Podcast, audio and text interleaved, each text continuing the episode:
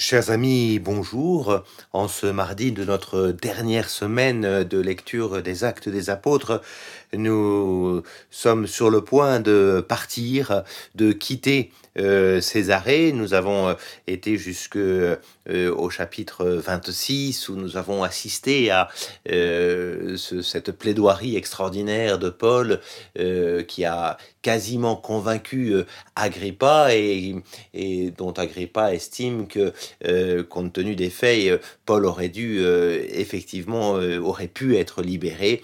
Mais voilà, il en a appelé à César. Et aujourd'hui, nous allons avoir le, nous allons traverser la Méditerranée. Hein. Euh, nous allons aller jusqu'à Malte. On l'apprendra que, que, demain, que c'est Malte, l'île sur laquelle on va se trouver.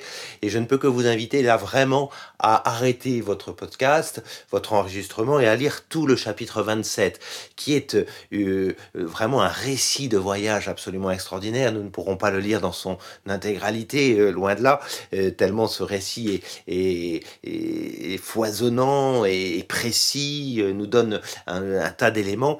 Euh, voilà, nous avons ce, grand euh, naufrage, puisque c'est ainsi que les choses vont se terminer, de Paul, euh, qui nous est narré ici de façon extraordinaire.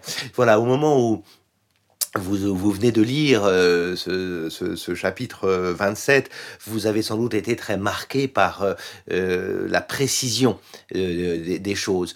De fait, Luc, très probablement, d'abord a l'air de connaître bien ce qui concerne les, affaires maritimes. Il, connaît, il a un vocabulaire d'une richesse extraordinaire, non seulement sur la mer, sur la géographie, sur les déplacements, mais aussi indiscutablement sur le bateau lui-même Hein. il va nous donner un vocabulaire extrêmement précis, hein, euh, euh, de, la poupe à l'artimon. Hein. il est vraiment, euh, on, sent quelqu'un qui probablement s'est penché grandement sur, sur la, question de, de, la voile à cette époque-là.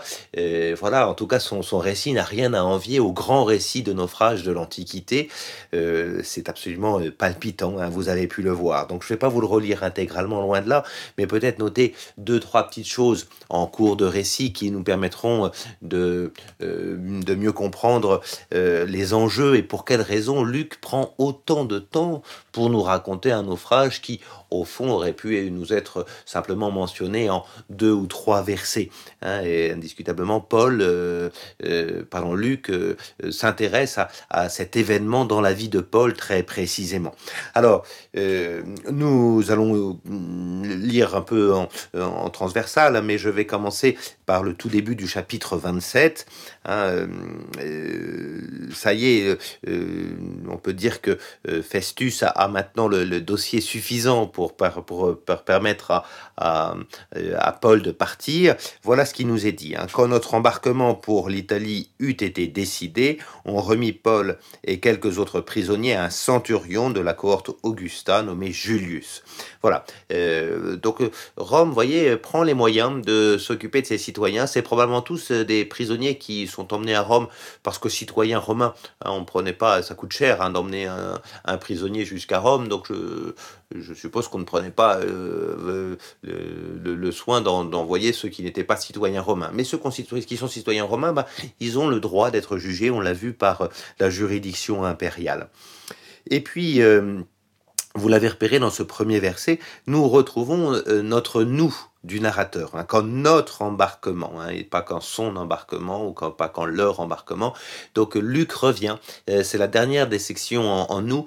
Euh, Luc revient ici, euh, il fait partie du voyage. À nouveau, s'agit-il d'une sorte de, de, de, nous littéraire ou vraiment d'un nous qui, qui engage la présence physique de, Luc tous les exégètes ne sont pas d'accord là-dessus. Voilà, euh, estimons en tout cas que le narrateur nous emmène euh, dans, ce bateau, hein, euh, et voilà, auprès du centurion Julius. Donc nous montâmes à bord d'un vaisseau d'Adramitium, et voilà, beaucoup de précision dans les termes, hein, à la fois géographiques et, et, puis même dans, dans, les termes techniques, hein, qui allait partir pour les côtes d'Asie N'oublions pas que l'Asie, c'est bien l'Asie mineure, hein, c'est vraiment de ça dont il s'agit, hein, c'est-à-dire la Turquie actuelle. Et nous prime la mer, il y avait avec, nous Aristarque, hein. on l'avait déjà vu cet Aristarque, ce, Macédonien de Thessalonique, euh, on l'avait déjà rencontré, je l'avais mentionné précisément parce que je savais qu'on allait le retrouver ici, l'un des compagnons euh, indiscutables euh, de Paul, en tout cas de ce dernier voyage. Voilà, nous avons quitté euh, la Terre Sainte pour la dernière fois et, nous sommes partis. Voilà. Le lendemain, nous touchons Sidon, donc on passe par, euh, par le Liban, et puis euh, on sait que Julius a fait preuve d'humanité à l'égard de Paul. Hein. Paul probablement est un prisonnier un peu de, de haut rang, et, donc on, prend soin de lui. On verra que Paul sera bien traité. Hein. À nouveau, dans cette historiographie de Luc, sa manière de voir l'Empire romain, il y a à l'intérieur de l'Empire romain, euh, euh, voilà, des gens civilisés. Et de fait, Julius va permettre à Paul de, retrouver quelques amis. Hein. voilà un, emprisonnement qui, euh, qui est finalement un peu 5 étoiles. Et puis, on, longe Chypre. alors, vous voyez, comme, parce que les vents sont contraires. Hein. donc, indiscutablement, là aussi, Luc s'intéresse à, à, la question de, de, la navigation marine. Hein. et voilà. Et puis, les mers de Cilicie, de Pamphylie. Voilà. et puis, euh, euh, on retrouve un autre bateau. Vous voyez, tout n'est pas forcément prévu d'avance, même c'est certain. Hein, et, donc, une fois arrivé euh, en Lycie, ben, le centurion trouve un navire alexandrin, hein, donc, qui a traversé déjà toute, toute, cette partie-là de, de, la Méditerranée et qui se rend justement en Italie. Donc, le tout, c'est de partir. Voilà.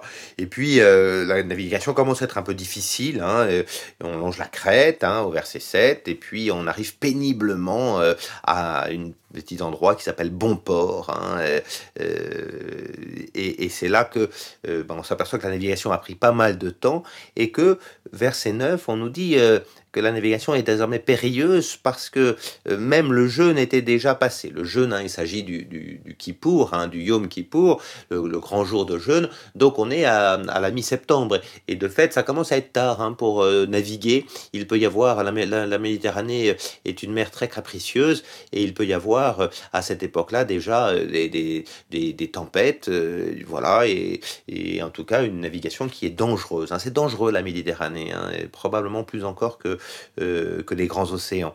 Et, Paul avertit tout le monde. À nouveau, vous voyez, euh, Paul est construit comme personnage ayant véritablement euh, une, vraie science. Hein, et donc, il dit à tout le monde qu'il vaut mieux pas partir. Mais le centurion se fie au capitaine, au verset 11, et, plutôt qu'au dire de Paul. Indiscutablement, tout le monde donne son avis dans cette histoire. Et puis finalement, vous voyez, puisque, puisque le port se prête peu à l'hivernage, et ben finalement, on décide de partir au moins pour aller se mettre à l'abri hein, à Phoenix, un autre port de Crète euh, qui lui est tourné de façon plus, euh, plus adéquate pour se mettre euh, à l'abri pour l'hiver.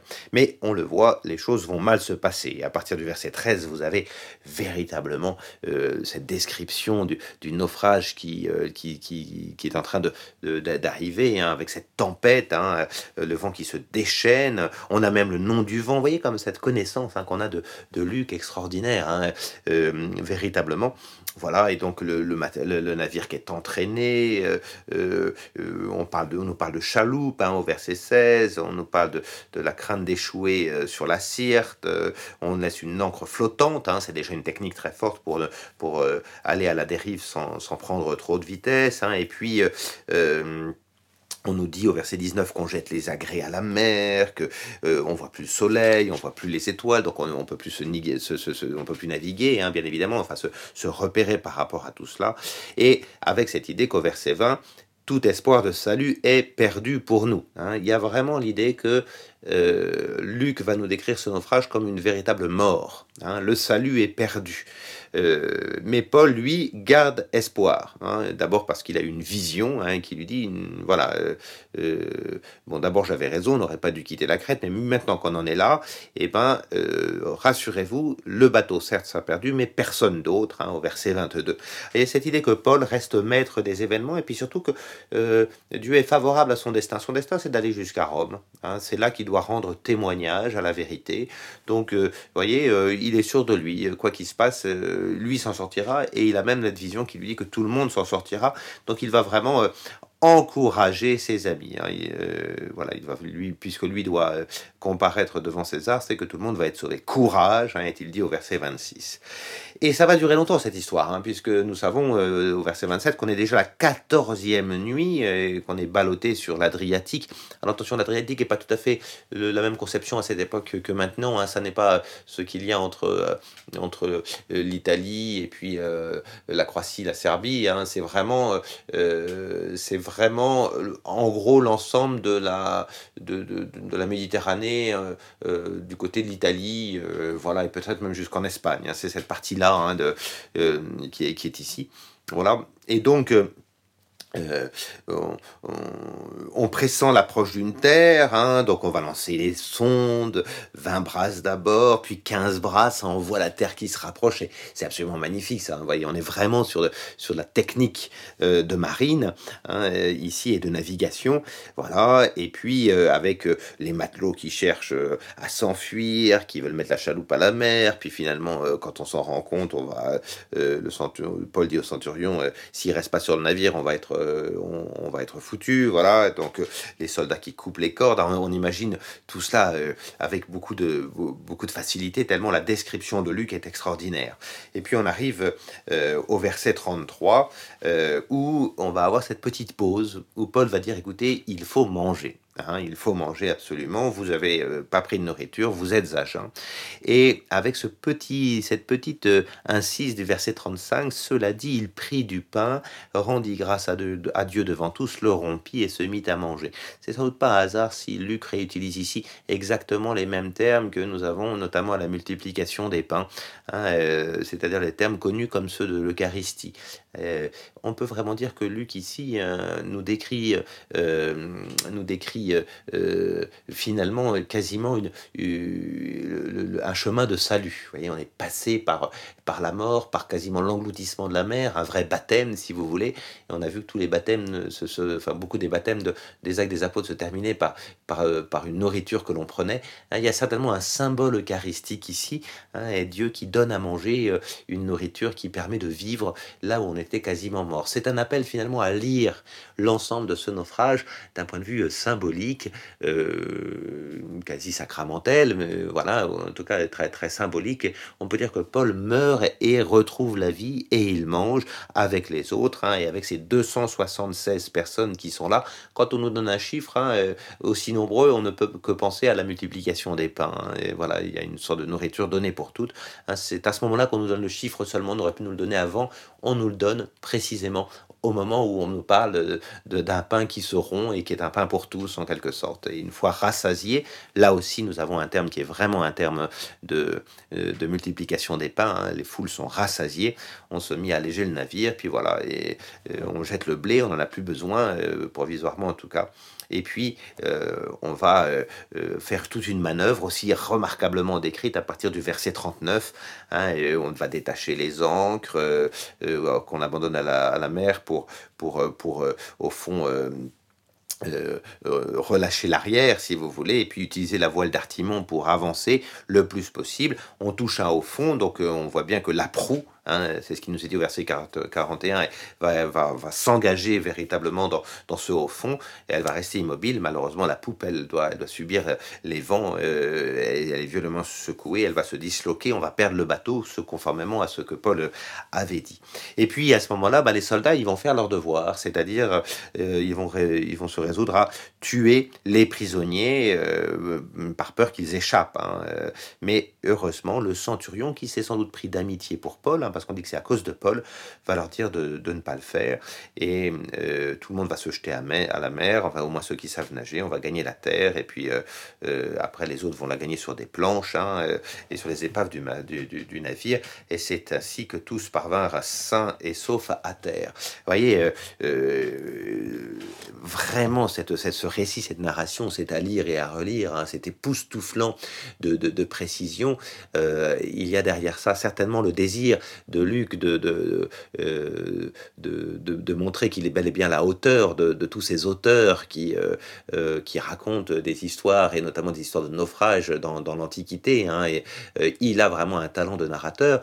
Au-delà de cela, et c'est là-dessus que je voudrais achever notre, notre séance d'aujourd'hui, hein, au-delà de cela, vous voyez, de, de, ce récit, il y a vraiment eu cette idée que, que Paul ici, et nous verrons demain par la morsure du serpent que ça va dans le même sens, que Paul ici a vécu son véritable baptême, c'est-à-dire qu'il est, euh, ou un baptême symbolique, hein. il a été sur le point de mourir comme tout le monde, il est resté certain que Dieu lui donnerait la vie après euh, cette mort symbolique, il a failli être enfoui comme tout le monde, englouti dans la mer, immergé, baptisé, hein, et voilà, et finalement il va rester euh, vivant euh, euh, voilà, s'en sortir par son, à la fois son, espérance, son courage, il le savait, et puis euh, par les liens qu'il a su tisser avec le centurion, hein, il n'est pas passé loin d'être d'être tué par les soldats même de l'Empire. Voilà. Alors, voyez, on a ici, on peut le dire, la mort symbolique de Paul. Assez étonnamment, les actes des apôtres ne nous racontent pas euh, ni la mort de Pierre, on l'a vu, ni la mort de Paul. Pourtant, ils sont écrits bien après. Hein, euh, probablement euh, une bonne vingtaine d'années plus tard. On sait que Paul est mort, on sait que Pierre est mort, et pourtant ni, Pierre ni Paul ne voient décrit leur martyr. on a vraiment la, la, théologie de Luc, un choix d'historien. Il ne veut pas raconter la mort de Pierre ou de Paul parce que il ne veut pas qu'on confonde avec la mort de Jésus. Une seule mort est une mort qui redonne la vie, hein, c'est la mort rédemptrice, c'est celle de Jésus. Mais il veut montrer que Pierre et Paul vivent dès euh, leurs années, euh, années d'existence, vont vivre de ce mystère extraordinaire où au cœur de l'épreuve, Dieu vient donner la vie. Hein. c'est ce qu'on appelle le mystère pascal. Hein, et on avait eu ça, rappelez-vous, avec Pierre, euh, quand il était dans sa prison et que il a réussi à ressortir de la prison de façon miraculeuse. Ici, Paul aussi a sa mort symbolique. Il est dans ce bateau quasiment de naufrage. Je racontais la façon d'un d'un peu d'un Jonas et, où il va euh, pouvoir sortir et, retrouver la vie. Voilà, je m'aperçois que j'étais un peu long aujourd'hui, vous m'en excuserez, mais vraiment ce naufrage en valait le coup. Demain, nous, serons, nous aurons des parties un peu plus courtes et nous travaillerons plus, plus raisonnablement, puisque le chapitre 28, ce sera les trois dernières séances, mercredi, jeudi et vendredi. À demain.